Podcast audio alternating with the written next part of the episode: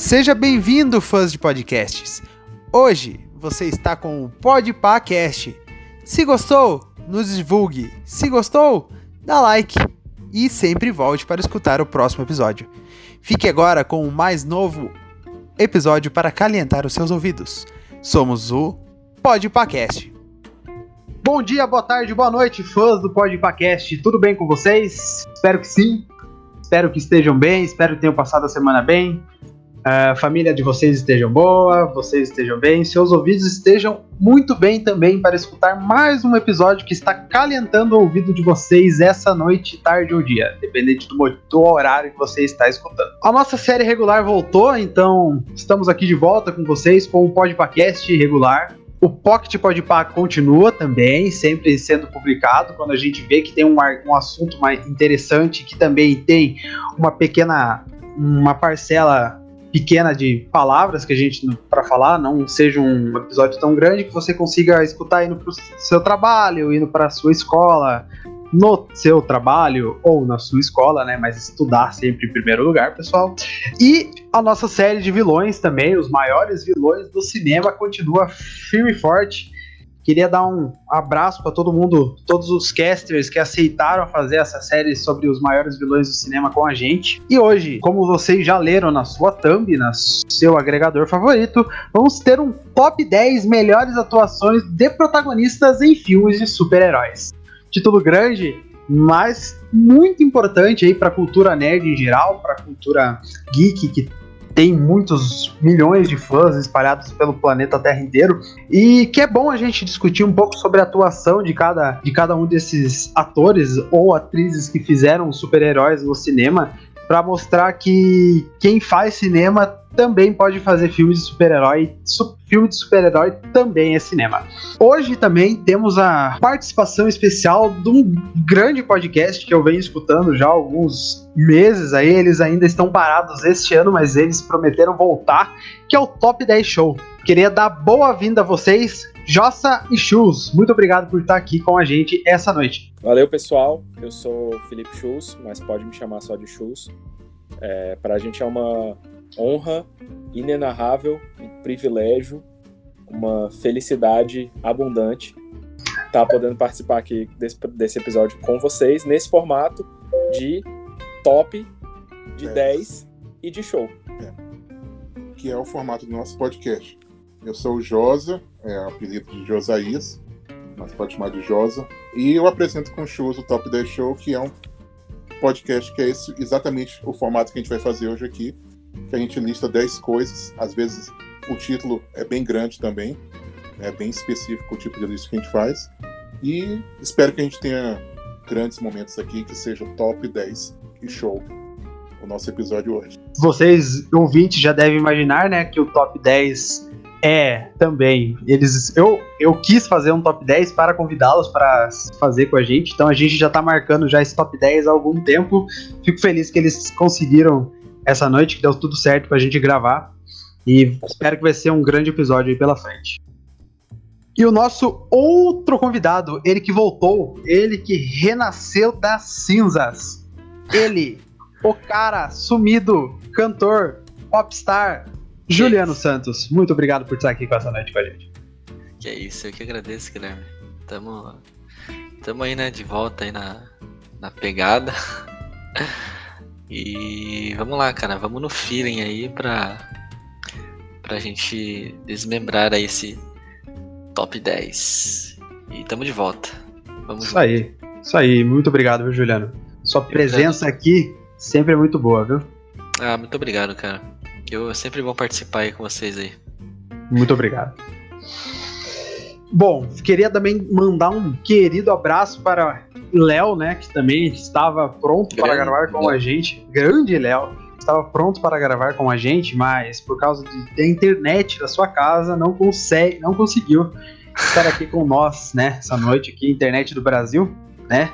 Internet do Brasil. Aliás, Internet do Brasil, temos convidados internacionais, né? Hoje, essa noite. Depois eles falam um pouco sobre isso, como é viver lá e tal, essas coisas. Mas internet no Brasil é uma coisa, né, que nesse momento que a gente tá gravando podcast, deu uma falhada aí com a gente. E é isso aí, mas grande abraço pro grande Léo, viu? Grande Léo. Vocês estão esperando os top 10 melhores atuações de protagonistas em filmes de super-herói.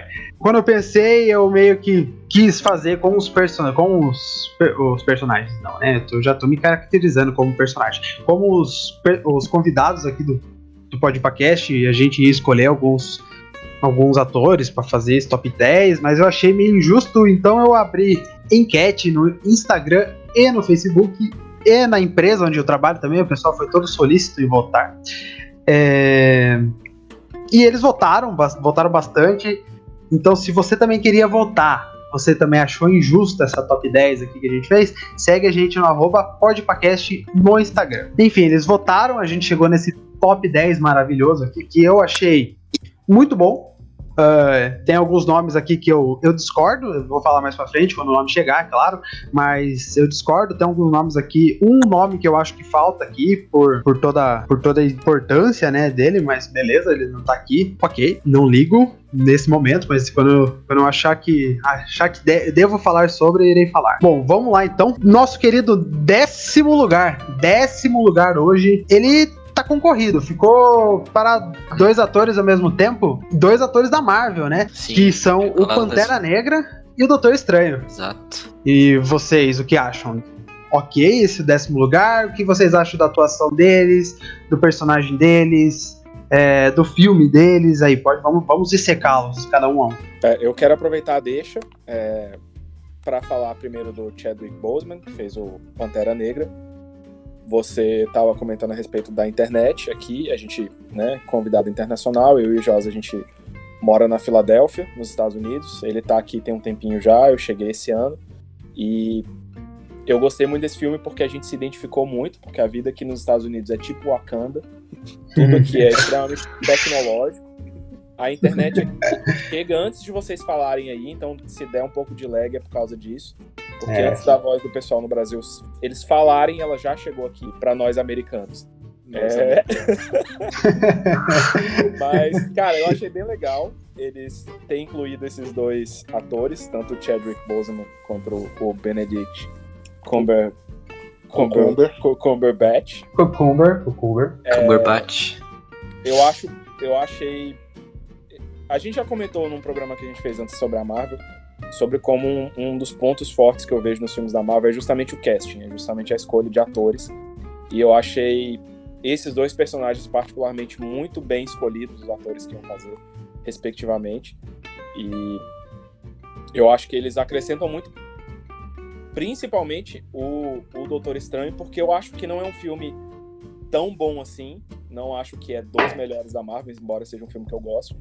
Mas o, uma das coisas que mantém o filme funcionando é justamente a atuação do, do Benedict, que eu acho um ator sensacional e talvez, para mim, talvez um dos melhores dessa lista toda. Eu concordo com ele. eu concordo, é verdade, assim, não tem muito o que falar além disso. Eu acho que foram duas escolhas muito boas. É, o Pantera, logo quando ele surgiu a primeira vez no Guerra Civil, é, ele já convenceu, assim como ele tinha aquele ar de heroísmo, ar de nobreza que o Pantera Negra tinha, tem, né? Então, é, eu gosto muito da atuação dele, acho que acho que foram duas escolhas muito acertadas os dois e eles realmente merecem aí, talvez até uma poderia estar numa alta. posição mais alta, mas o melhor de tudo é que eles estão na lista. É, e é legal eles, é curioso eles estarem juntos porque são personagens, são atores que são meio opostos quando foram escolhidos, né? O Chadwick Boseman era rel relativamente desconhecido Sim. E o Benedict Cumberbatch, acho que talvez dos atores mais recentes da Marvel, era um dos que tinham a maior fama quando entrou para os filmes da Marvel, né? Sim, Globo de Ouro, Oscar, né? A, a indicação ao é. Oscar, Globo de Ouro. Exatamente. Ele é super renomado no Reino Unido também, porque ele fez Sherlock. Concordo, cara. Tipo, a atuação do Chadwick Boseman foi muito boa com Pantera Negra, eu achei. Caiu certinho pro cara, né, o papel. Tanto o filme também foi cara, me impressionou bastante, assim. Fez um sucesso, é, né, mano? Fez um sucesso porque eu não esperava tanto, pra ser sincero. Na verdade, eu não esperava tanto nem do personagem, mas me convenceu. E, cara, Benedict é, Cumberbatch, né? Não sei como é que fala direito, mas. Cucumber, qualquer coisa. Cumber, Cumberbatch. Ele, meu, também é outro, é um outro personagem que caiu como uma luva pro, pro ator. E eu vou ser bem sincero, tipo, eu não conhecia muito a história do Doutor Estranho, tipo, é... eu conhecia, tipo, pelas aparições que ele fez e tal, em alguns eventos importantes que aconteceu na história da Marvel, na Dinastia, por exemplo, tudo mais, e mostrar a história dele desde o início, né, com, com o filme dele lá e tal, foi uma grande surpresa para mim também. Como eu já disse, né, caiu como uma luva pros atores o papel. Eu acho que a Marvel, ela soube, tipo, ela sabe fazer isso, né? Tipo, ela sabe, parece que escolheu o ator certo pro papel, cara. Tipo, parece que cada ator que eles escolhem é, cai como é, uma luva. Cai como uma luva, né? Concordo também com eles. A mesma coisa que eles falaram. E a minha opinião é que ficou muito bom. Palmas, né, por esses dois grandes atores, porque é, apesar de ser um filme da Marvel, muito dinheiro, muito, muito marketing, muito tudo envolvido, é, as atuações dele realmente convenceram. O Benedict, como eu disse, já ganhou Oscar, já ganhou o Globo de Ouro, já ganhou tudo na vida dele. Ele podia ter recusado o Doutor Estranho por ter falado ah, Doutor Estranho, que na época, quando lançou, ninguém pensava que ia ter essa significância inteira, né, no, no, no, universo Marvel. E o Pantera Negra, né, o Chadwick Boseman, que quando também foi escolhido, também ninguém conhecia muito, como vários atores aqui da lista, não eram, não vários, né, mas alguns atores da lista aqui não eram tão conhecidos depois como são agora, depois de ter interpretado seus personagens no Marvel Universe, né, nesse grande conglomerado de filmes aí que a gente tem hoje em dia. Acima deles, esse é o top 10. Esse é o décimo lugar, ele empatou dois atores super renomados aí. Você que concorda, dá aquele joinha agora na onde que você tá lendo, curta a gente, segue a gente, siga o Top 10 Show, tá bom? E a gente vai continuar aqui com o nosso Top 10.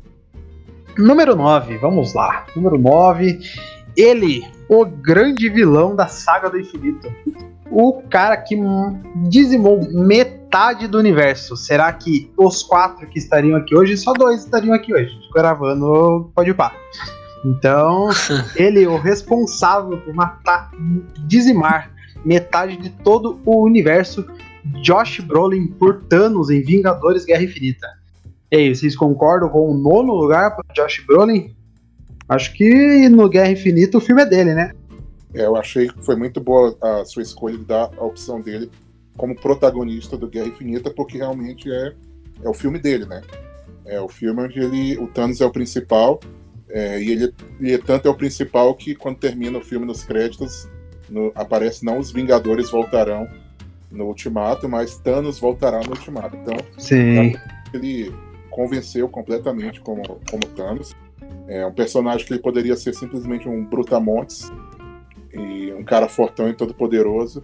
E ele transmitiu ali não só é, esse, sei lá, esse terror que o Thanos provoca, mas também as emoções, mesmo quando ele joga lá Gamora e todo esse, esse tipo de coisa né, que acontece. Eu acho que ele foi uma escolha muito boa de ele estar nessa lista também sendo um vilão, mas sendo um protagonista ao mesmo tempo.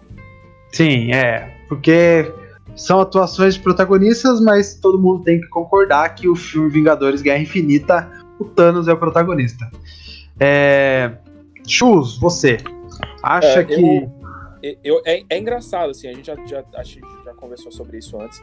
O, ele não é, ele não chega a gerar empatia. Eu não acho que tem ninguém que vê o filme e fica torcendo por ele. Ai, nossa, tomara que ele ganhe no final. Acho que ninguém espera. É. Assim, sempre tem um ponto, mas em geral não, ele não criou ele não é um anti-herói, mas ele carrega muito bem o filme. Você fica interessado em ver a história. E, e, eu acho que, se não for, em grande parte, o que, o que mantém isso, o que carrega, é a atuação do Josh Brolin. A gente não tá vendo o rosto dele. A gente, esses atores sempre comentam a dificuldade que é esse tipo de papel em que eles, assim, a, a expressividade deles é limitada. Ele faz captura de movimentos, o rosto necessariamente dele não tá aparecendo. Tem Sim. muita questão de efeito especial. Mas ele conseguiu carregar muito bem isso. A forma como ele usa a voz, a forma como a, a, a, a toda a técnica de captura de movimentos funciona para reproduzir. Você meio que você percebe que tem alguma coisa do ator lá, mesmo sem estar tá vendo né, diretamente a cara dele. Sim. E acho que é isso que mantém o filme. Eu gosto muito desse filme, embora seja um filme que não tem um final, né, propriamente dito, ele termina com um gancho para o próximo filme. Eu achei muito acertada a ideia de dedicarem esse filme para ele, justamente para ser mais grandioso ainda quando ele é derrotado no filme seguinte. E achei muito bom a atuação como um todo e acho que é isso que sustenta esse filme que poderia ser um filme não tão bom por ser um filme que não tem esse final. Não tem um final, né? Não é um filme de é como a gente fala numa trilogia, é o filme 2, né? É, exatamente. Ele, é ele... para na metade, né? É. Mas uh, eu acho que de todos esses filmes dois que a gente tem na, no, em toda a época aí, acho que é o melhor é o melhor gancho que tem até hoje, né? No momento que ele estrala o dedo, ninguém tava esperando que todo meia dúzia de super-herói ia sumir. Muita gente saiu do cinema pensando que realmente o Homem-Aranha tinha morrido. É, eu conheço gente que ficou revoltada, assim. É.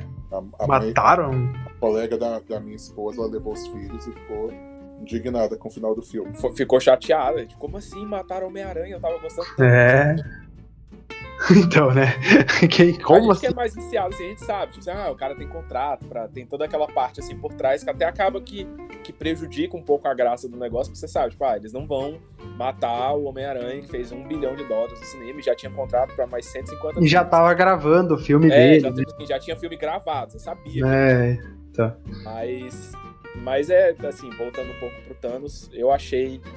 Me surpreendeu, acho que era uma crítica que as pessoas costumam fazer pros filmes da Marvel, que assim, não tem às vezes vilões tão bons, vilões tão bem definidos, atores tão bons, fora, acho que fora o caso do, do Loki. Sim. E eu acho que foi, foi excelente, assim, foi algo que manteve o filme rodando, manteve o filme em pé. E. Enfim, eu, eu gostei muito da atuação, particularmente. Eu também. Voto para o Josh Brolin aí. Aliás, Juba, você aí, vamos falar um pouco mais sobre Josh Brolin. Você acha que tá certo ele ser indicado por Thanos no Vingadores Guerra Infinita e não por Cable no Deadpool? Ou Jonah Rex no filme do Jonah Rex? Ou, sei lá, outro filme de super-herói? O Josh Brolin fez tanto super-herói que eu já até perdi a conta. O que você acha? Ah, tipo. Sim, eu acho válido ele ser, tipo, indicado pelo. Por Thanos, né, nos Vingadores. Porque, até como vocês falaram, o filme inteiro. Claro, tem todos. É, é aquele filme pra, tipo. que tem aquele fanservice enorme, né, com todos os possíveis heróis ali da Marvel. Sim. É, mas quem rouba a cena mesmo é o Josh Brolin, papel do Thanos, né, cara? Até tem muita gente que, tipo, ficava meio que, meio que assim com a ideia dele, com o propósito dele, né? Sim. De, De derrotar meio que metade. dividir lá o universo, as A pessoas que- que, população, existem no universo. Tinha gente que, tipo, meio que que acabava pensando, né, sobre. Até meio que tentando compartilhar a ideia dele, né? Sim. tipo, entender o que ele queria e tudo mais. Então foi um negócio a mais, assim, pro filme. Eu achei válido, assim, tipo, é, comparado com as outras atuações que ele fez, como Cable, por exemplo, que foi. Na minha opinião, o Deadpool 2 não foi um filme que foi menos impactante que o primeiro, Também na minha concordo. opinião. Também foi meio, tipo, é, foi boa, né? O papel também ficou bom pra ele, mas comparado com o Thanos, cara, Não tem nem como. Thanos foi, foi superior ali. Bom, então, Thanos, o melhor vilão aí, toda a Marvel nesses já. Quantos anos? 12, 13 anos já de Marvel aí nos cinemas. Thanos é o melhor dos vilões. Número 8. Chris Hemsworth, o Thor.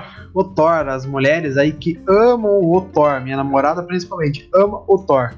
Aliás, né, porque como não amar o Thor, né? É difícil esse cara aí. Chris Hemsworth foi indicado por Thor Ragnarok, ficou com o nosso oitavo lugar. O Thor é legal, né? Eu, eu gosto bastante Thor, mas eu acabei gostando mais dele pelo Thor Ragnarok e depois do Vingadores do Ultimato, porque ele já virou com uma meia veia mais cômica. Os dois primeiros Thor, ele era mais serião, né? O que Sério. vocês acham? Não, concordo. É, é, eu, eu tenho a impressão que eles tentaram fazer, criar o Thor desse jeito mais sério mesmo, né? Os dois primeiros filmes. Eu lembro que o, o diretor do primeiro filme era um cara que era famoso por fazer adaptações para o cinema de Shakespeare né? Eles tentaram fazer essa coisa mais. Aí dire... o diretor do segundo era alguém, era um cara que tipo envolvido com, com um episódio de Game of Thrones, então eles estavam tentando pegar essa veia assim medieval, séria. E eu ficava meio triste porque é um personagem que eu gostava muito da época dos quadrinhos. Essa Sim. coisa de mitologia nórdica, acho que quem conhece um pouquinho tende a, a, a ser meio deslumbrado. E eu achava meio desperdício, assim, porque foram filmes. Pra mim, o Thor 2 é o pior filme da Marvel. É minha opinião pessoal, não sei se todo mundo concorda. E eu ficava, poxa, é mó desperdício, assim, que é um personagem legal, é um ator que parece ser bom. Mas os filmes parece que, assim, o primeiro foi mais ou menos, o segundo já pior. Parece que não vai emplacar. E aí, de repente, chega um diretor novo, eles levam pra uma, como vocês falaram, né? Essa, essa virada cômica do personagem. E o próprio ator se descobre gostando de fazer. Ele deu declarações de que tem vontade de continuar fazendo justamente depois que eles mudaram o personagem. E, Sim. cara, eu gostei muito, muito de Thor Ragna- Ragnarok. Acho que é um dos meus filmes preferidos da Marvel. E ele conseguiu levar isso pra frente nos outros filmes depois. E, cara, excelente, excelente. Eu só tenho elogios para pro Chris Hem- Hemsworth depois do Thor Ragnarok, de fato. É, pra mim também o Thor, o Thor Ragnarok foi ali a, né, a divisão ali do ator na, Meio que o ponto, né? O, o clique dele, né? O, É, porque assim, eu sinceramente eu não gostei do primeiro Thor, do filme do Thor. Tipo, sei lá, achei um filme meio. Pra apresentar o personagem, sabe? Achei que meio fraco. ficou meio fraco. Como a gente tinha comentado com o Pantera Negra, ou até mesmo o Doutor Estranho, que foi um negócio que surpreendeu. Exatamente. Desde o primeiro, né? Os dois já surpreenderam desde o primeiro, o Thor demorou Sim. um pouco pra engrenar. O Thor ali, o Thor Ragnarok foi muito bom o filme. Dos três, assim, pra mim é o melhor. E, né, falando do ator e tal. é, eu acho que foi o ponto que separou ele ali do negócio mais sério pro negócio mais Cômico. cômico. Até porque agora a gente viu ele junto com a galera do Guardiões da Galáxia, então tudo É. tem ali uma. Tem uma tendência a ficar meio. ficar mais cômico ainda a história, né? Sim. Torcer pra isso, né? Porque o ator, ele veio, ele viu que com a atuação cômica dele, com os filmes de comédia que ele tá fazendo, ele tá. Ele é um bom ator. Ele é um ótimo ator. Ele não é, não é ruim, não. Ele é um ótimo ator. E ele é novo ainda, né? Como o Schultz falou, ele, ele tá querendo fazer agora mais e mais o personagem. Ele tem anos e anos aí pela frente. O Robert Downey Jr., ele a ter morrido agora no Ultimato, ok, ele já tá com quase 60 anos, se eu não me engano. O Thor tem 34. Então, é, 36. Então, pra ele começar a fazer mais 10, 15 anos de, de Vingadores aí, pra ele tá tudo bem ainda. Ele vai conseguir o ritmo do corpo e conseguir fazer tudo que o Thor consegue fazer. Estrada pra rodar. A vida toda aí, né? E deix- dando a deixa aí que você falou de corpo, não dá pra deixar de, né, assim, cena sem camisa e tal. cara Exatamente. Bem suado, assim, né, bem af- formoso, Tá de parabéns, não tá? tá de Eu- parabéns. Porra, porra, tá de parabéns. Minha namorada fala. Minha namorada fala. Olha, o Thor, será que vai vir aqui na Comic Con aqui do Brasil? Não sei. Eu torço junto com ela para que ele venha também, entendeu? Não, É, é, eu também, tô torcendo para que venha. Você acha que eu não vou querer ver Ó, o Thor, pô? Se serve, se serve de consolo, o primeiro filme que eu vi na época com a minha potencial namorada foi Thor. Foi o Então, primeiro Thor. Ele aparece bastante sem camisa e mesmo assim ela quis eventualmente namorar comigo e hoje estamos casados. olha lá. É amor, é Thor. Thor fazendo ca- A casais aí. prova, a prova de Thor sem camisa, o nosso relacionamento. Exato. Ah, tá, tá, tá, tá- se, se superou o Thor sem camisa, supera tudo. Exatamente. Mas eu acho que no Ultimato ela ficou meio balançada, não? No Ultimato, quando tava sem camisa. Ah, mas aí Uh, ele é. tava bem parecido comigo, né? Ah, Vale ressaltar isso, foi a primeira vez que eu me senti representado nos filmes da Marvel. É, sim. Barrigudo, descabelado e sem propósito na Viva os gordinhos, mano. Viva os gordinhos. questão de representatividade. Claro, sempre, sempre em primeiro lugar, representatividade.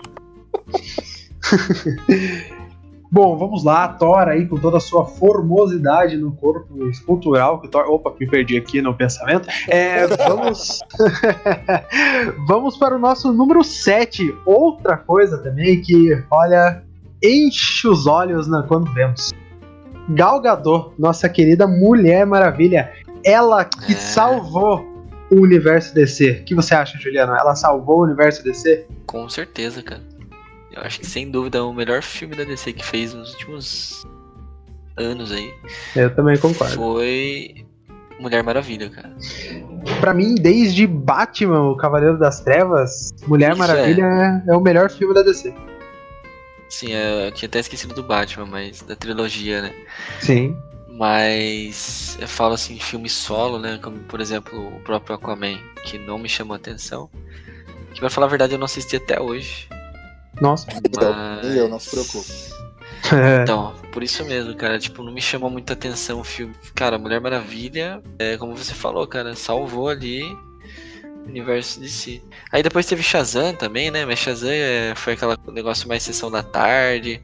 Agora teve aí o, o último filme da As Aves de Rapina, né? É, Que foi aquele filme também de. Só pra cobrir. Tentaram cobrir um erro que fizeram com o Esquadrão Suicida, enfim.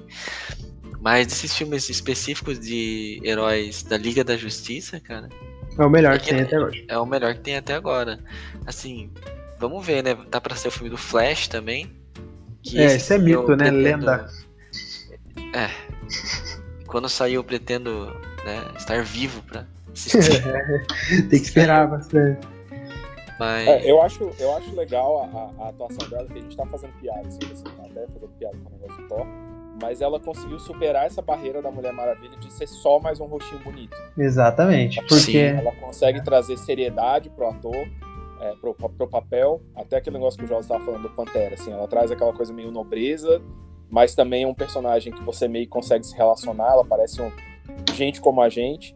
É uma coisa que eu sempre gostei na atriz, assim.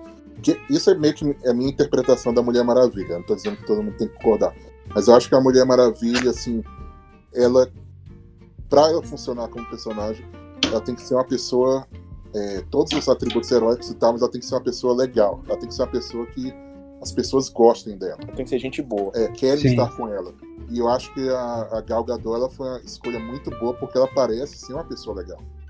Sim, ela, ela, ela, uma passa pessoa- uma, ela passa uma visão pra gente de que se a gente encontrasse ela na rua, ela ia dar um olá pra gente, né? É, É, tipo É. isso. Sim, é, eu não tô dizendo que pra você ser bom ator você tem que ser legal, mas no caso dela, ela parece que transmite isso muito bem no próprio, na pró- própria personalidade dela. Sim. Ela, ela representa a Mulher Maravilha mesmo fora assim da, do, do filme mesmo. Né? Ela, ela, como alguns atores eu acho que vão entrar aqui na lista, né? Ela praticamente parece que nasceu pro personagem. Sim, e eu gostei muito do filme também. Achei que foi um filme, foi um dos mais divertidos da DC, o melhor da DC dessa última leva. E, e eu tô ansioso pelo 2 também, que parece que vai ser muito legal também. Sim, o 2 tá logo aí, né? O 2 eu acho que vai lançar agora em. do ano. Mulher Maravilha 1984. E aí, vocês que são fãs da Mulher Maravilha, corram ao cinema para assistir mais uma aventura aí. que Parece também que manter o mesmo nível, com a mesma diretora, com a mesma atriz, a nossa querida Gal Gadot, que mereceu com muito prestígio o sétimo lugar. Por mim, ela estaria um pouquinho acima de alguém aqui. Mas, é, eu acho. Eu acho. Vamos lá. então, Gal Gadot, nosso queridíssimo sétimo lugar. Sexto lugar, ele, você que tem aí quantos anos? 15 anos, 13 anos, 10 anos, você provavelmente não viu esse filme, tá? Então, você que não viu esse filme, por favor, dê um Google aí, vai lá, escreve aí Keanu Reeves. Assiste Matrix primeiro, depois você assiste esse filme aqui, que é Keanu Reeves, sexto lugar aqui na nossa lista por Constantine. Constantine que na época aí dividiu algumas ideias, né? Não é todo mundo que gosta, não é todo mundo que desagrada. O que vocês acham? Bom, Merece? eu, tô- eu não tenho 15 anos, mas eu nunca assisti Constantine. Você- tem 15 anos, mas você já teve 15 anos várias vezes. Tem É um verdade. acúmulo de 15 anos aí já. Quase três vezes. que eu tenho 15 anos. Então eu não vou opinar muito, mas eu fui um dos, dos nerds chatos que na época não animou com o filme por causa da adaptação de britânico para americano. Não E curti essa parte eu também. vi E, é, foi por preconceito mesmo, entendeu? Aí depois, aí, aí depois você foi adaptado de brasileiro. É, Aí e aí eu fiquei velho e nunca mais assisti. Agora que você também já é um americano, já pode assistir agora Constantine com Keanu Reeves. Fazendo já uma piada com o próprio ator e sendo aqui o advogado do diabo, eu gostei de Constantine e acho que ele tá bem no filme.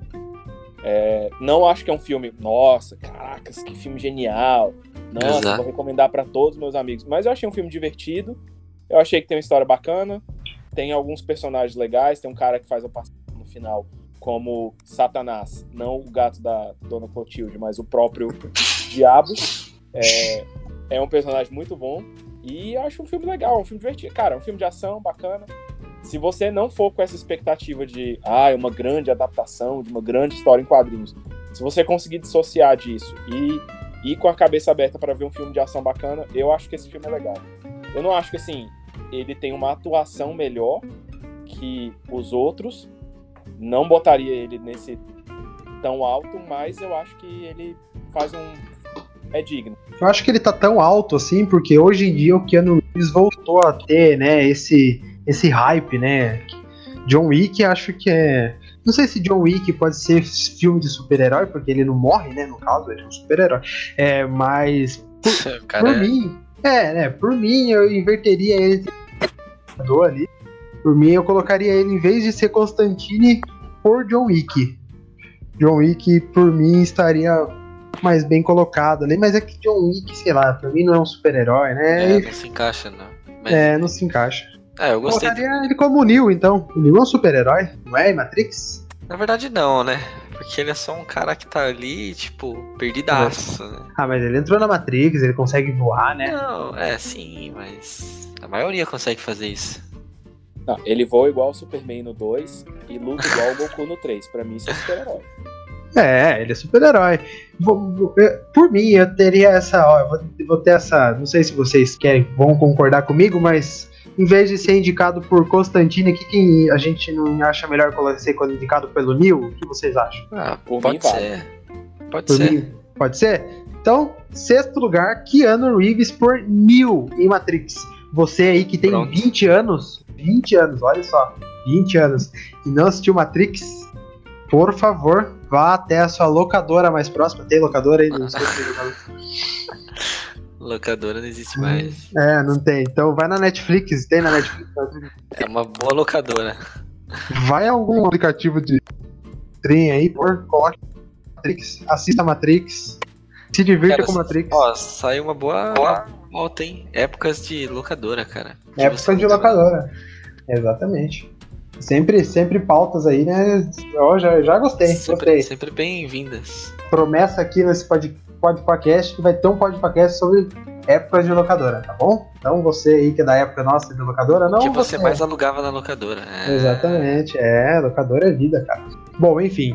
Sexto lugar, Keanu Reeves por Neil em Matrix. Vamos continuar a nossa lista, a gente já está na metade da nossa lista, nos nossos queridos top 10. Se você está concordando até agora, você votou, está concordando até agora, manda aquele joinha pra nós, manda aquela feedback depois no Instagram.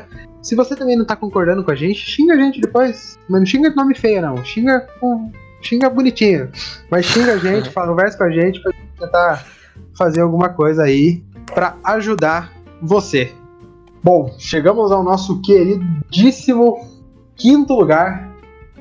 Ele, o grande, o melhor até agora. Olha só que polêmico que vai ser. Você vai entender. mamilos. Vai entender até agora. Mamilos. Tobey Maguire, o melhor Homem-Aranha de todos os tempos. Muito obrigado. O que vocês acham? O que vocês acham? Discussão encerrada, já pode ir pro próximo. Eu, eu, eu discordo porque o Andrew Gar. Não, não ia falar, não vou falar isso. Opa, eita. Não vou falar isso. Não, eu, eu acho que. Eu acho que merece ainda. É, eu, eu acho que eu posso mudar de opinião. Na verdade, eu acho que eu já mudei de opinião algumas vezes. Mas Ele parou pelo- um trem. Ele parou um trem. É, pois é. Mas no, no Homem-Aranha 2 ele realmente tá muito bem, que é o caso que entrou aqui. Exatamente. E, e Porque eu, é eu, eu sempre falo, pra mim o maior defeito do Tobey Maguire é que ele não parece adolescente. É, é porque a história se passa numa. Tipo, ele É porque fase adulta, pós-faculdade né? ali, né? É, pois é. Ele tem aquela pegada meio malhação, assim, de 30 anos fingindo que tem 15. É. Quando, É quando eu assim- assisti a primeira vez, eu não entendia muito bem. Eu achava que ele tava formando da faculdade, porque eu achava o cara tão velho. Aham. E aí eu vi entrando na faculdade na hora. Eu, ah. Mas, É, mas eu gosto passa isso, né, o ator. É, eu gosto muito dele, acho ele muito bom. No Homem-Aranha 2, em especial, ele é um, é um dos melhores filmes de super-herói. E eu acho que ele merece realmente estar aí nessa posição. Né? Talvez no futuro isso mude, talvez no futuro a gente tenha aí o Tom Holland, mas É que eu acho que assim, é, o que ajudou ele foi o roteiro, cara, do filme, do Homem-Aranha os- 2. Os dois primeiros é o Homem-Aranha 2, tá indicado. Sim. É o melhor filme do Homem-Aranha até agora. Um foi ali pra alavancar, né? E o dois foi pra realmente mostrar que os caras, né, na época, que dava pra fazer um negócio bem feito, sabe? Tipo, É, não é tão, me- tão igual hoje em dia, né? Mas dá é, pra fazer um pra época, bom. né? Pra época, Agora, o 2004, o filme é muito bom. É, agora daí o 3, então, os caras já meio que quiseram colocar muito vilão ali, É. quiseram fazer um plot muito extenso, acabou se perdendo na história e não foi legal. E É, mas é, eu acho que, que vale, assim, vale apresentar numa época que talvez outros atores nem levassem a sério a ideia de fazer um filme de herói, não tinha essa, esse Sim. certo glamour que tem hoje, e Sim. talvez nem tanto dinheiro envolvido. E o cara foi lá, deu a cara a tapa, fez, fez sério de um jeito assim. Não que fosse uma interpretação séria, mas ele levou a sério o personagem. né? Ele respeitou o personagem, fez bem, sim, convenceu. Porque podia ser, tipo assim, uma atuação preguiçosa, fazer um negócio meio tosco. E não, o cara fez sério ali, fez legal, convenceu as pessoas de que ele era o Homem-Aranha, de que aquela história era real. E, cara, eu gostei, eu acho. Eu, ele é meu, meu Homem-Aranha preferido. Eu gosto muito, muito mesmo do Tom Holland. Acho que tende a, a ficar marcado como Homem-Aranha pro futuro. Mas eu acho que ele é. Ele, ele tá muito bem nesse papel, especialmente como vocês já falaram no 2. é que são fases, né? A gente tem que ver, tipo, o Aranha Verso, cara. O Tom Holland, ele, ele passa ali aquela sensação de menino, né? Que tá ali na, na escola ainda, tudo mais. Tem as aventuras dele, tem o romance e tal, não sei o que. Aí o Tobey Maguire já é aquele cara mais maduro, né? Já passa aquela, aquele negócio lá dos caras de 30 anos de idade. E é uma outra história. Então, assim, Dificuldade com dinheiro, né? dificuldade com dinheiro, é, o negócio de ser meio que. Tem que casar, tem que namorar, tem É. que fazer muitas coisas ao mesmo tempo. O Tom Holland ainda tem o- ele tem ainda os problemas de, de adolescente. né? Adolescente, é, adolescente. É. Então, se, você, a gente é, dividir ali uma, uma, uma linha do tempo ali, um, né, tipo, dividir as duas, os dois filmes, os dois estilos de filme, eu acho que cada um se encaixa perfeitamente no papel, no meu, no meu ponto Sim, de vista. certeza.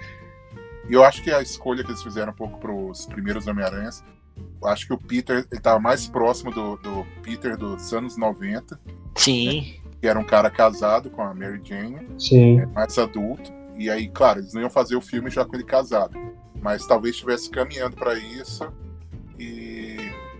E, até e aí porque de- acho que. É. E aí eu acho Até- que no Tom Holland foi uma coisa mais próxima do, do início do Homem-Aranha e do Ultimate, do Ultimate Spider-Man também, que saiu na década de 2000. É, aquela volta às origens, entre aspas. É, então eles. É, eu também concordo. Que já foi voltado, tipo, o primeiro Homem-Aranha foi voltado totalmente pra, pra década de 90 lá. Até da animação que tinha pra época, lembra que passava na, na TV Aí a era cabo? Cativar, né? Pra convencer as pessoas de irem pro cinema. Sim, exato. Aí depois com o tempo eles foram criando, tipo, foi surgindo o Ultimate, né? E por aí vai. Tentaram com o Amazing, que. Não, não fala não. Vamos É, pular. deixa pra lá, deixa pra lá. Deixa. É, vamos pra Eu, eu gosto do Amazing, eu gosto, porque eu sou fã do Homem-Aranha. Mas eu gosto, eu gosto do, primeiro Amazing Spider-Man, do segundo já não. Mas do primeiro eu gostei. Eu não vou entrar nessa discussão com você. Obrigado. Não, tá bom. Então, é, é como se fosse uma, uma linha do tempo, tá ligado? Começa ali, tal, devagar, na- nos anos 90, aí vai chegando a tecnologia, vai chegando, tipo.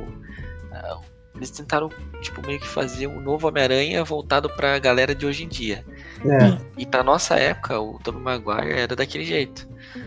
Então, É, por exemplo, minha mãe. Eu sempre gosto de citar minha mãe, né? Nos podcasts aqui. Minha mãe, ela prefere o Tobey Maguire porque ela já é uma pessoa de né, com mais idade e tal. Ela prefere uma pessoa com mais idade interpretando Homem-Aranha. Tire um filme do Homem-Aranha tranquilamente. Hoje em dia, com o Tom Holland, ela meio que já não liga muito, né? Mas meu primo, meu primo de 13, 14 anos, ele prefere o Tom Holland porque ele também não gosta de se ver num dia, sei lá, no papel de Homem-Aranha. É, é relativo, né, o papel, né? Eu garanto que se, tipo, não existisse. Na verdade, mesmo se existisse o, o universo Ultimate, né, do Homem-Aranha, e eles não tivessem feito nenhum filme, nem do Amazing, nem esse do Tom Holland, e colocasse alguém para fazer o papel do Tobey Maguire, é, tipo, do mesmo papel que o Tobey Maguire fez lá da década de 2000, né, do Homem-Aranha dos primeirões lá. Sim, mas aí seria... Hoje, é, eu acho que eu acho que faria sucesso, cara. eu também, eu Seria- também. Porque seria uma coisa meio que nostálgica pra galera, entendeu? Olha, eu acho que um dia talvez ele volte o, o uniforme de Homem-Aranha aí. Porque se o JJ voltou, por que ele não pode voltar também, né? É verdade. Pode ser, dá pra fazer aí o, o Aranha Verso crossover, aí. é, mano, o Aranha Já Verso, pensou que da hora o Aranha Verso, cara, com ele? cara. Bem, poderia fazer esse papel.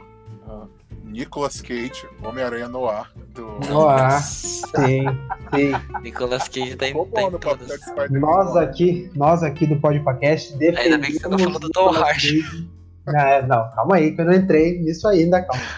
Nós aqui do Podcast defendemos Nicolas Cage com unhas e dentes e Tom Hardy para todos os papéis do cinema. Então, se tivesse Nicolas Cage como o nosso Homem-Aranha no ar, né? Como ele Homem-Aranha Verso, ele que dubla, é, Tom Hardy poderia ser o Venom desse Homem-Aranha. Ia ser legal, ia poder ter um filme do Homem-Aranha Verso com o Tom Holland, com o Tobey Maguire, com o JJ, com o Nicolas Cage. Ia ser sensacional, ia dar E muito Tom dinheiro. O Tom Hardy Eu tô- podia até fazer papel do Stan Lee, cara. Tem problema. Tom Hardy é o cara, velho. Tom Hardy. Aparição do Stan Lee. Aliás, não sei como Tom Hardy não tá nessa lista. Eu só queria deixar essa minha indignação. hein? Vamos lá? Top 5, Tobey Maguire. Você mais velho, mais jovem, né? Jovem, que assistiu os filmes do Homem-Aranha de 2000 a 2007. Gosta de Tobey Maguire. E você mais novo deve gostar de Tom Holland ou tanto faz também. Você gosta de quem você preferir. Mas lembre-se que você tem todo o direito de estar errado. É o nosso lema aqui também do nosso podcast. Número 4, Ryan Reynolds. Ele ali, né? Que fez o nosso querido Hal May, mas não foi indicado por Hal Jordan, não. Graças a Deus. Foi indicado por Deadpool 1, não o Deadpool do Wolverine. E aí? É o papel do- da vida do Ryan Reynolds? Cara, não, não sei se dá vida, mas. Coitado, se isso aqui é só isso. É. Ele mas ainda eu é acho que. É, eu acho que, cara, caiu muito bem pra ele. E ele conseguiu fazer um, um marketing muito grande em cima do personagem pra atrair o público. Isso foi mais legal. Cara, eu acho que ficou muito bom pra ele o papel. E o Deadpool 1 também me surpreendeu. A gente É não um tava filme- esperando nada, ele não tava esperando nada do Deadpool. Na É. verdade, a gente tava esperando que fosse igual o Deadpool do X-Men. Do. Wolverine, é, exatamente. Eu tava Sim. com tanto Ele medo. É porque depois Tá do. Depois do. Depois do nosso querido Lanterna Verde, eu não tava esperando mais nada do Ryan Reynolds. É, eu, eu vou dar minha opinião aqui, que eu sei que é um pouquinho impopular. Eu não sou muito fã do Deadpool como personagem e dos filmes, embora eu tenha visto os dois. Mas ele tem algo que acho que era o que a gente tava falando da Gal Gadot. Ele. O ator parece que tá se divertindo muito fazendo o personagem. É, verdade. Eu acho que isso ajuda a vender. Assim, não no sentido comercial, mas assim, você se envolve mais com a história. Porque o próprio ator parece. Ele dá essa impressão o tempo inteiro que ele tá se divertindo ao fazer aquilo ali. E isso é, acho que, cara, uma parte muito grande do que é atuar, do que é ser ator. Então, eu, eu reconheço o valor. Se, se fosse a minha lista pessoal, eu não sei nem se ele entraria, porque eu não sou muito fã. Mas que ele convence, ele convence. Isso aí é, é indiscutível. Convence bastante, convence bastante. Bom, nos Deadpool que ele faz. Aquele Deadpool lá do, do Wolverine Origins lá, vamos deixar quieto. Vamos todo mundo esquecer daquilo. Daquele filme, aliás. E também Sim. do Lanterna Verde. Próximo, né? Nossa, Lanterna Verde não dá. Desculpa, mas Lanterna Verde não, não dá. Ah, não. Não dá. Lanterna Verde. Deus me livre. É, Ryan Reynolds tá de parabéns aí pelo. Ainda, mas. bem ele, ainda bem que ele matou todos os ex-personagens dele. né? É, ainda bem, né? Ah, spoiler do último filme, quem não assistiu? Ah, Ele, ele mata todos os personagens tá, que ele fez, então vamos ficar tranquilo aí que ele nunca mais vai fazer os personagens novamente. É, como o Chus falou, também não sei se ele entraria na minha lista, na minha lista particular aqui. Eu acho que não, não colocaria Ryan Reynolds. Bom, vamos lá, estamos chegando no nosso pódio aqui do nosso top 10 melhores atuações de protagonistas em filmes de super-heróis. Gostei do nome do, do podcast essa semana. Pô, ficou grande, mas ficou bom. Bom. O terceiro lugar, você é um 20, é, que tem entre 20 anos também, 20, 15 anos, você deve lembrar desse cara aqui. Ele, que pra mim, né, porque é, é da minha época, quando eu ali criança, gostando de. que eu só vivia isso, né? Assistia série, filme, tudo. Pra mim é o melhor personagem daqui. Pra mim estaria em primeiro lugar. Christian Bale em Batman Begins. Não é Batman Cavaleiro das Trevas, é Batman Begins. Christian Bale em Batman Begins. O que vocês acham do Christian Bale como Batman? cara, pra mim, eu acho que foi um dos melhores Batmans é, de todos os tempos. E com certeza também. É, não é à toa que ele tá no top 3 aí, né? Ah, Christian Bale, né, mano? É, eu- acho uma grande injustiça com o Val Kilmer, e com o George Clooney. Com o George Clooney, que por conjunto da obra e por ser muito bonito, mas gosto. Mas. Cara, eu, eu, eu gosto muito da trilogia. Eu não sou muito fã do Batman também. Assim. Mas eu acho que também acho que ele, ele fez um. Ele trouxe ele Batman de volta. Ele tinha aqueles filmes dos anos 90 que algumas pessoas gostam, outros nem tanto. Teve aqueles dois filmes já citados que são curiosos, pra não dizer horríveis. E ele trouxe de volta ali, trouxe a, a credibilidade de volta pro filme. E ele é um bom ator. Eu não acho que assim a atuação dele como Batman se destaca tanto, mas ele é um bom ator e convenceu no papel e trouxe ali a dignidade do Batman de volta. Eu acho que ele merece estar na lista. Na minha lista ele estaria um pouquinho mais baixo, para ser bem sincero. Mas eu reconheço o valor. Eu acho que foi algo muito marcante pro cinema. Eu acho que foi ele começou ali, né? Ele e o diretor Christopher Nolan começaram esse processo de, de acho que com o Batman romper essa barreira de filme de super-herói como algo, não sei, que as pessoas viam como bobo, como irrelevante, e, e ele merece, é digno de honra, eu diria. É, eu concordo. Eu acho que ele estaria na minha lista também. Talvez até nessa posição. é, talvez um pouquinho mais embaixo, mas é, ele é. Acho que ele, é, ele. Se um dia alguém for escrever uma história dos filmes de super-herói que enchem aí o cinema, ele com certeza é uma das pessoas mais importantes desse começo da década, Sim. do, do, do milênio. né? Ele, ele é um cara muito bom. é, eu acho muito difícil assim, ter uma pessoa. Eu acho que não tem ninguém que pensa assim, essa pessoa tem a cara do Bruce Wayne, nem ele. Mas eu acho que quem chegou mais perto de. É, de- se você for olhar os atores, o que mais você pensa Bruce Wayne, eu acho que é ele mesmo. É, ele é a pessoa que mais personificou o Bruce Wayne, o Batman também. E ele é marcante, assim, eu acho que todo mundo, no geral, até hoje, associa mais o Batman a ele do que Ben Affleck, qualquer outro que veio antes ou depois. Talvez com exceção do Adam West. Eu esqueci do Ben Affleck, tu falou assim, eu nem lembro. Exatamente. Falar, eu não tava lembrando que ele tinha feito o Batman. Eu É, gosto então. Eu gosto do Ben Affleck. Mas não como Batman, mas eu gosto. Mas até você falar, eu nem lembrava. Porque eu acho que por causa do Christian Bale, que alguém viu o Ben Affleck fica com aquele pé atrás, né? Fica pensando, pô, queria o Christian Bale aí, não queria o Ben Affleck. Apesar de eu gostar também do Ben Affleck, eu achar ele um bom Batman. Eu gosto desse Batman mais parrudão, esse Batman mais dark e tal.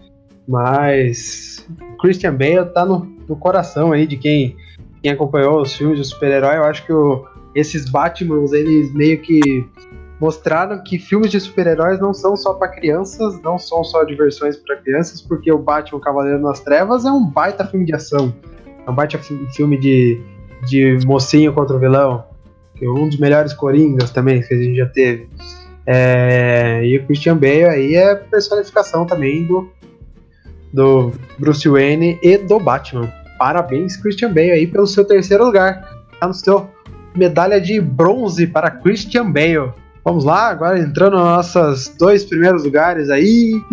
Agora não sei se vai ser meio polêmico, muita gente gosta de um, muita gente gosta do outro, muita gente que acha que o outro merece porque fez muito tempo o personagem, mas esse outro também estava tanto tempo quanto e fazendo tanto sucesso quanto também. É, nosso segundo lugar, chegamos aqui no nosso segundo lugar, Robert Downey Jr. por Homem de Ferro 1. Ele que construiu a Marvel o primeiro tijolo foi dele. O primeiro tijolo foi dele. Ele, colo ele colocou o primeiro reator ARC lá para produzir energia, né? Ele que foi o cara que falou assim: não, vem comigo que eu tento fazer alguém de você. Robert Downey Jr. por Homem de Ferro 1. Juba Santos, você acha que merece, né? Medalha de prata para Robert Downey Jr. Porque não, eu sou Homem de Ferro no Vingador Ultimato ali, arrepiou, não arrepiou? Arrepiou, cara. Não, com certeza, igual você falou. Foi ele que colocou ali o primeiro tijolinho, né? Pra, pra essa grande. É, pra alavancar ali os filmes da Marvel e mostrar pra galera realmente que eles. Que eles estavam com tudo, né? Pra criar filmes bons relacionados a super-heróis. É, fazer algo e... que nunca tinha sido feito. Cara, o ator também, sem palavras para para dizer, né, a comparação é tipo meio que é igual o Stanley falou. Ele é o Tony Stark que ele sonhava quando ele tipo desenhava lá e, e pensava quando criava os gibis. Então, se o mestre falou isso, né, cara? Quem somos nós, não tem né? nem que a gente falar contra. É. Mas caiu muito bem. Caiu como uma luva. É, eu acho que essas coisas assim sempre podem mudar, mas de todos esses, incluindo o número um, que a gente ainda vai revelar, eu acho que esse ator nunca vai ser substituído. Eu é. acho que eles nunca vão trazer esse personagem de volta com outro ator no lugar, porque eu acho que ele personificou a, o, o, personagem de um jeito que é tá, é, tá, tá associado, você não, você não desassocia mais. Ninguém vai acreditar no filme do Homem de Ferro com outro ator. Eu acho que ele é isso que vocês falaram, eu não acho que ele botou um tijolinho, ele botou uma viga de, de concreto de 4 toneladas. E eu acho, ele é o meu número um, disparado. Então, e eu, e eu tenho essa impressão que dificilmente eles vão eles vão trazer outro ator para fazer o personagem Homem de Ferro. E é o meu é o meu ator de. É o meu. É a minha atuação de protagonista em filmes de super-herói número um disparado. É, depois desse filme do Ultimato aí, não tem como não, né? Não sentir algum, pelo menos algum. algum. Algum sentimento, né, pra ele, por ele, pelo personagem, toda a trajetória que ele teve e tal. Foi um grande filme. É, Realme de Ferro é sensacional. Ainda mais o 1, né? Que 2000 a Marvel, quem era Marvel no cinema, não, não tinha muito Marvel no cinema, a gente estava vivendo a época do nosso Christian Bale no Batman, ainda tava ali o Homem-Aranha, tinha muito X-Men, nunca, nenhum X-Men, nenhum X-Men, em aspas, né, nenhum X-Men era tão famoso em si, mas Robert Downey Jr. aí construiu a Marvel que vemos hoje, você, tá acompanhando, escutando a gente aí agora do outro lado do fone, pra você que vai assistir o filme da Marvel aí todo final de semana, então isso aí, tá bom? É, e tem uma coisa, eu queria deixar um último comentário. Uhum. Ele não tinha a vantagem que quase todos os outros que a gente citou tinha, tem, ou tinham, de ter um personagem famoso. É, Antes exatamente. Dele, quem era o Homem de Ferro? Era isso que eu ia falar. Ele não mudou só a questão da Marvel nos filmes, como ele mudou também a maneira como o universo Marvel nos quadrinhos funciona. É, eu me lembro de uma vez uma, uma pessoa num fórum discutindo assim, se qual, por que, que as pessoas não gostavam do Homem de Ferro, se era um personagem tão interessante, mas as pessoas tratavam como um nível C, nível B, né? não, não alguém que estivesse na, nos melhores heróis da Marvel. Eu lembro disso claramente, e hoje em dia o Homem de Ferro é, é o herói de primeira linha da Marvel. As pessoas que mais se associam à Marvel e, e por causa dele, não por causa de alguma história marcante que foi publicada em todo aí dele. Ah, eu lembro, é, eu tava passeando no shopping um dia desse com a minha esposa e a gente tava vendo. Aí, andando no shopping, passa uma criança com a camisa do Homem de Ferro. E eu pensando, cara, quando eu era criança, eu não sabia quem era o Homem de Ferro. É. As pessoas tinham camisa do Superman, tinham o boneco do Batman, tinham o pijama do Homem-Aranha e talvez só. Eram os Algum heróis X-Men ali, né? Algum um dele, pouquinho, por causa do desenho ali da, da- dos anos 90 também, que foi a Sim. época que eu era criança. Mas assim, ninguém sabia quem era o Homem de Ferro. Na época que saiu o filme, eu já conhecia um pouco mais, porque eu já tava lendo quadrinhos nessa época. Mas mesmo assim, cara, era um personagem completamente irrelevante, ninguém sabia.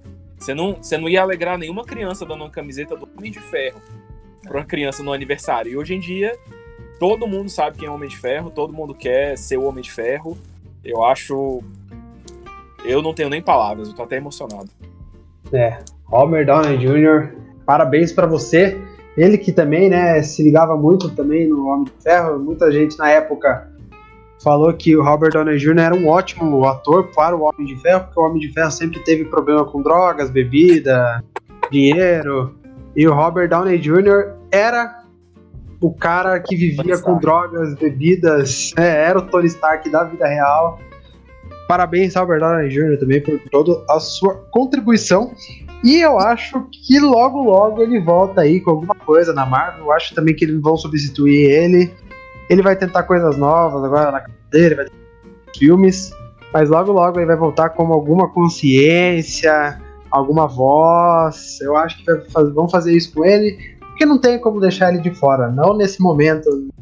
Entendeu? Ainda mais que perdemos o Stan Lee, perdemos o Capitão América.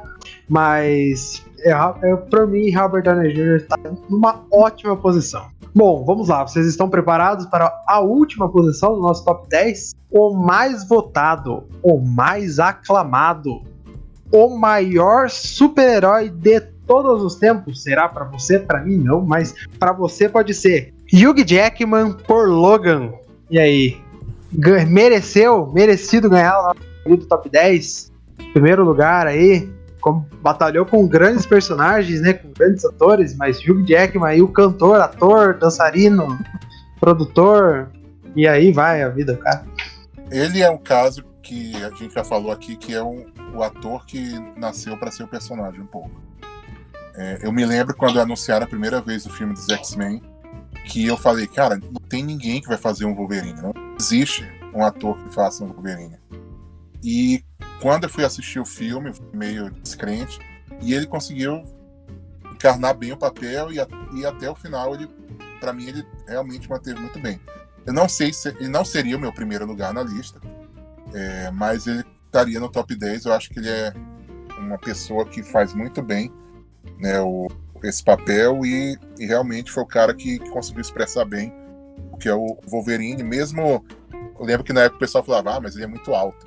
Mas mesmo com esse pequeno detalhe, eu acho que ele, ele realmente é o Wolverine que a gente tem. E eu acho que vai ser muito difícil talvez não tanto quanto o Robert Downey Jr., mas vai ser muito difícil você substituir ele quando os X-Men entrarem no, no MCU. Eu também acho, também acho. Também concordo com tudo que você falou. Hugh Jackman, ele e incorporou o Wolverine de uma forma, muita gente, que ele é muito alto para ser o Wolverine, que nos quadrinhos ele é mais baixo, mais peludo. E Hugh Jackman é, para mim, o eterno Wolverine e Logan, o papel dele no Logan encerra uma trajetória vitoriosa, uma trajetória com muito dinheiro, uma trajetória com muita entrega do ator para o personagem, com um filme muito bonito. É o final dele do personagem junto com o professor Xavier. Para mim, Hugh Jackman também não estaria no meu top 1, mas Jackman aí como Wolverine tá assim no meu top 3, sim. É, eu acho merecido um top 3, não seria o meu número 1, mas eu acho que muito do que a gente falou pro, do Homem de Ferro se aplica pra ele. A questão da longevidade, fez por muitos anos. É, gostei muito do Logan, vi muito tempo depois por Acaso da Vida, não, não vi no cinema, aí depois minha esposa não tava muito pilhada pra ver, a gente acabou demorando, aí um amigo meu gostou muito, muito do filme, e aí não me deixou em paz enquanto fui na casa dele assistir. É. Mas agradeço, foi muito legal, e assim, gostei muito do filme. Acho que por todo o conjunto da obra e pela forma como ele encerrou com muita dignidade, eu acho que ele merece estar no pódio com certeza. Concordo. Juliano, o que você acha? Não, eu também, eu, eu concordo. É, não estaria no primeiro lugar pra mim, na minha opinião. Mas, cara, o papel dele em Logan, cara, É de arrepiar, né? sensacional, é de arrepiar. Realmente ficou muito bom. E é mais uma aí, mais um ator que a Marvel, né, acertou, como a gente tinha comentado desde o começo. Acho que todos os atores, né, eles acertaram ali, na, na- pelo, pelo menos na caracterização de cada um. Ficou, tipo, perfeito. Pra mim ainda Mas- faltou o uniforme amarelo. O uniforme amarelo faltou. Ah, sim. A hora que ele abre a maletinha no Wolverine e tal, não vai ter o uniforme amarelo. Mas ele não teve o próximo, o próximo era o Logan, né? O Logan também não tem o uniforme amarelo ali no filme, né? Mas, beleza. O que vocês acharam do nosso top 10? Justo? Não Eu queria justo? perguntar pra vocês, quem seria o número um de vocês? Eu achei que foi, no geral, foi justo, mas eu, eu vi uma grande injustiça. Pelo menos uma. Eu Qual? também, eu também vi uma. Vamos ver se é a mesma.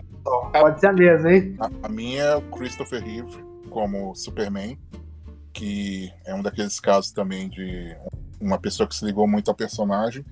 E é um caso muito parecido com a Gal Gadot também, de um cara que era, um, era inspirador não só na vida real, não só nas telas, como na vida real.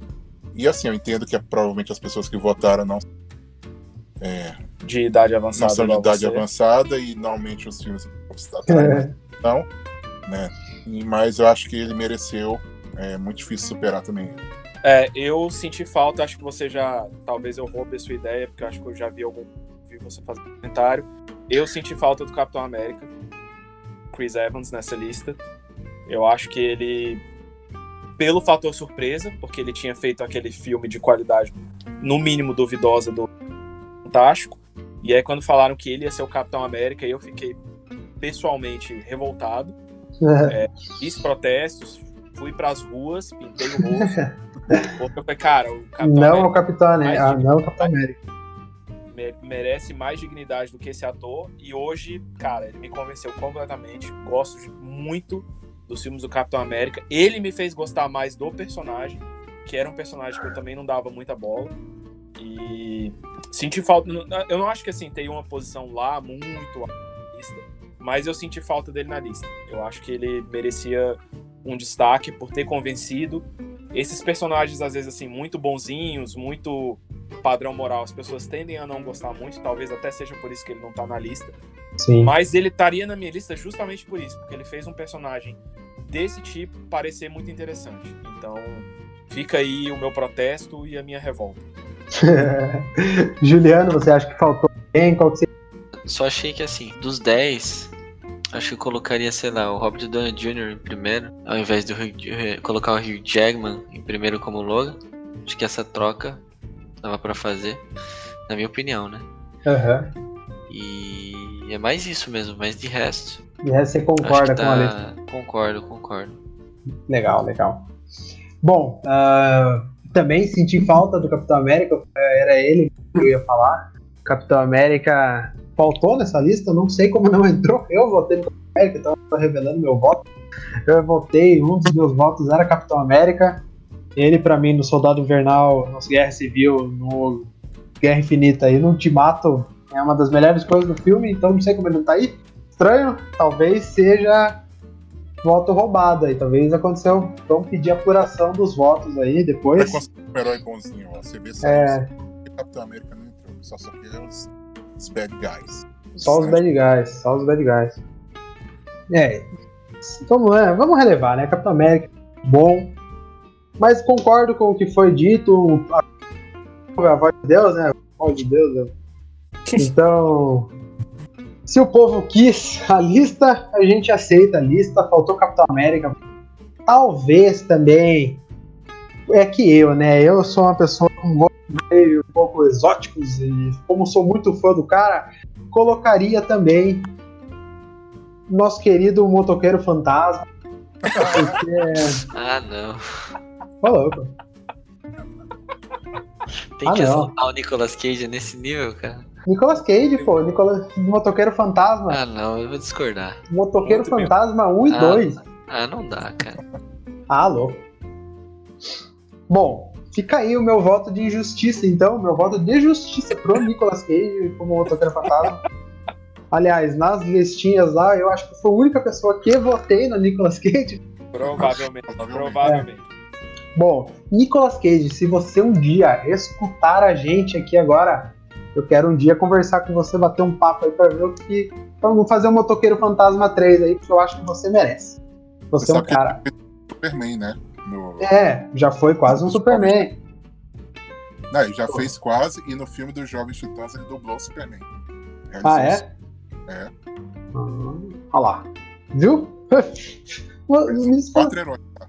Nicolas A Cage Nicolas injustiça Cage, ele- totalmente. Esse que que é? já fez o que, que é, já fez, ele já, ele já, já foi o Superman no filme que não existiu da Liga da Justiça, ele já Ele já dublou o Superman. A volta. É, o Nicolas Cage é um cara de mil, de mil aí, né? Então, voto pro Nicolas Cage. aí. É o bônus, é o bônus da lista. Nicolas Cage. É a cena pós-créditos. É a cena pós-créditos, exatamente.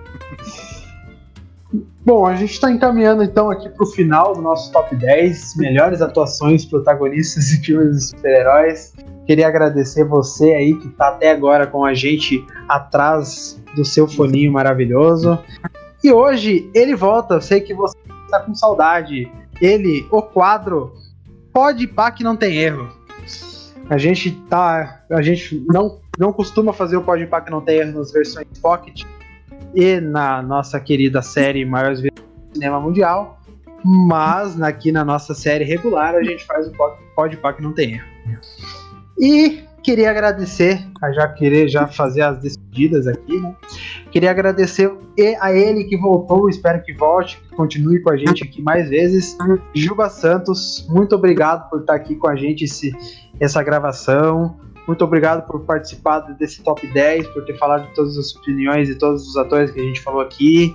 E qual é o seu pode pá que não tem erro? E muito obrigado por hoje. Opa, então mais uma vez eu que agradeço, né? Sempre legal aí participar com vocês, dar risada, compartilhar ideias. E cara, meu podpah que não tem erro, né? Tinha até comentado com você antes, mudei. É... Eu vou falar sobre uma banda, né? A minha. É... Meu podpah vai ser uma banda de pop rock é um pop punk, na verdade, rock alternativo, chamada Tonight Alive. É uma bandinha que eu voltei a ouvir, tipo, aleatoriamente, tá ligado? Eu vi um vídeo dela no YouTube. Eu falei, ah, que legal, já ouvi isso aqui antes, vou ver mais, né? Tipo, vou, vou conferir os novos, álbum, os novos álbuns. E acabei voltando a ouvir. E é bem legal. Então fica aí a minha, a minha dica uma, uma banda pra quem gosta de rock, sei lá, um rock alternativo. Lembra muito Hailstorm, Paramore. E com certeza vocês já devem ter ouvido algum, algum hit dessa dessa dessa banda aí. Mu- Muito obrigado, Juliano. Ótima, ótima opção de banda aí pra você gosta de rock alternativo aí. Tonight Alive. A live, muito obrigado, viu, Juliano? Volte mais vezes sempre que você quiser. Pode deixar. Tamo junto aí, galera. Muito obrigado. E também queria agradecer eles, a nossos convidados dessa noite. Também queria pedir o, o Podpah que não tem erros deles essa noite.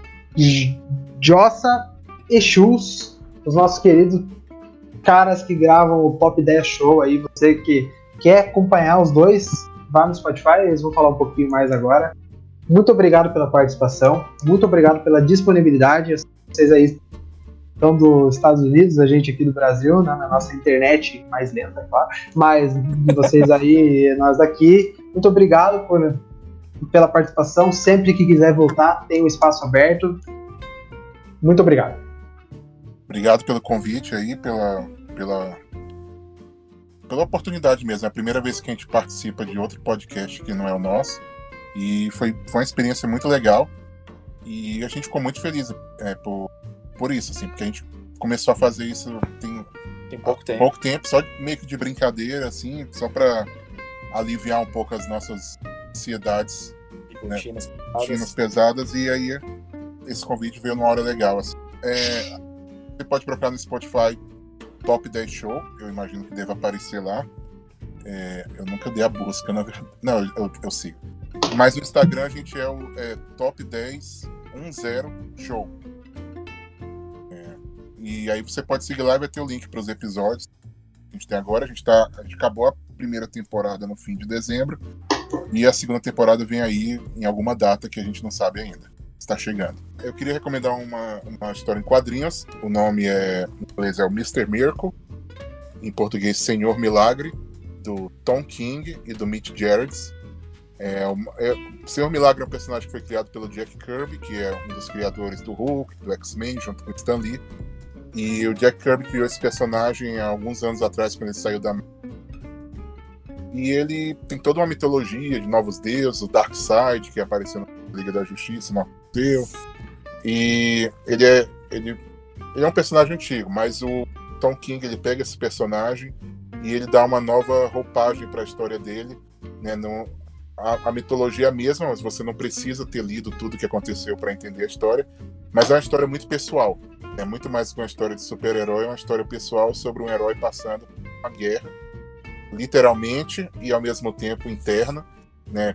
Um conflito interno e um conflito fora dele e vivendo traumas, vivendo momentos difíceis e e assim é uma história que para mim foi, foi bem marcante assim, né? Ele lida com todo tipo de, de dificuldades que às, às vezes a gente enfrenta, né? Ansiedade, trauma, é, depressão e apesar de ser esses temas pesados, não é tratado de uma maneira que é, é posso dizer Não é nem superficial e nem uma forma tão deprê que vai fazer você ficar. que você vai mal. não gostar. É, é uma, é uma forma inteligente de lidar com essas coisas utilizando um personagem que é. que era um personagem de quadrinhos comum, né? Um personagem É- é uma- colorido de roupas coloridas. É, é uma história curta, são só saíram originalmente em 12 edições e a Panini lançou em dois encadernados, de seis edições cada. É, bem acessível, não fui pago para falar isso. Uma certa não vou dizer o nome, é, mas é fácil de achar na internet e recomendo fortemente. Mas também queria deixar o meu modpack não tem erro. É, aproveitando também agradecendo a presença a gente participar, espero que a gente possa gravar juntos novamente. E para a dica que não tem erro, é, fui numa festa de aniversário ontem e dei de presente para uma amiga um livro desse autor e aí calhou de da gente fazer essa recomendação hoje. Meu autor preferido de todos os tempos, eu queria dar, deixar aqui a recomendação, se você não conhece, procure na internet David Foster Wallace. David Foster Wallace era um escritor de ficção entre os anos 90 e 2000, já falecido. Ele ficou famoso por escrever um livro chamado Infinite Jest, em português saiu como Graça Infinita, de mais de 1.200 páginas, um livro sensacional, é o meu livro preferido. Mas se você achar, achar muito intimidador pegar 1.200 páginas para ler, ele tem uma coletânea de artigos e de.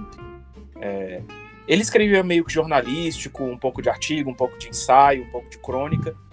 Ah, o nome do livro é Ficando Longe do Fato de Já Estar Meio que Longe, tão longo como o episódio de hoje. E é o meu autor, meu autor preferido de ficção, de não ficção. Tudo que ele escreveu, eu, eu já li quase tudo que ele escreveu. E se ele escrevesse mais, eu leria mais. Escreveu de um pouco de tudo nessa vida. E eu te garanto, não tem erro. Pode ir. Ele é muito bom mesmo. A indicação dele, ele deu para mim essa indicação. Li esse livro. Os dois livros que ele citou aqui são muito. Muito obrigado. Ah, duas indicações ótimas, trazendo um pouco de cultura aqui para nós, né? Para nós aqui, caros ouvintes aqui do nosso Podpah. É, com certeza, se tivermos mais oportunidades, gravaremos.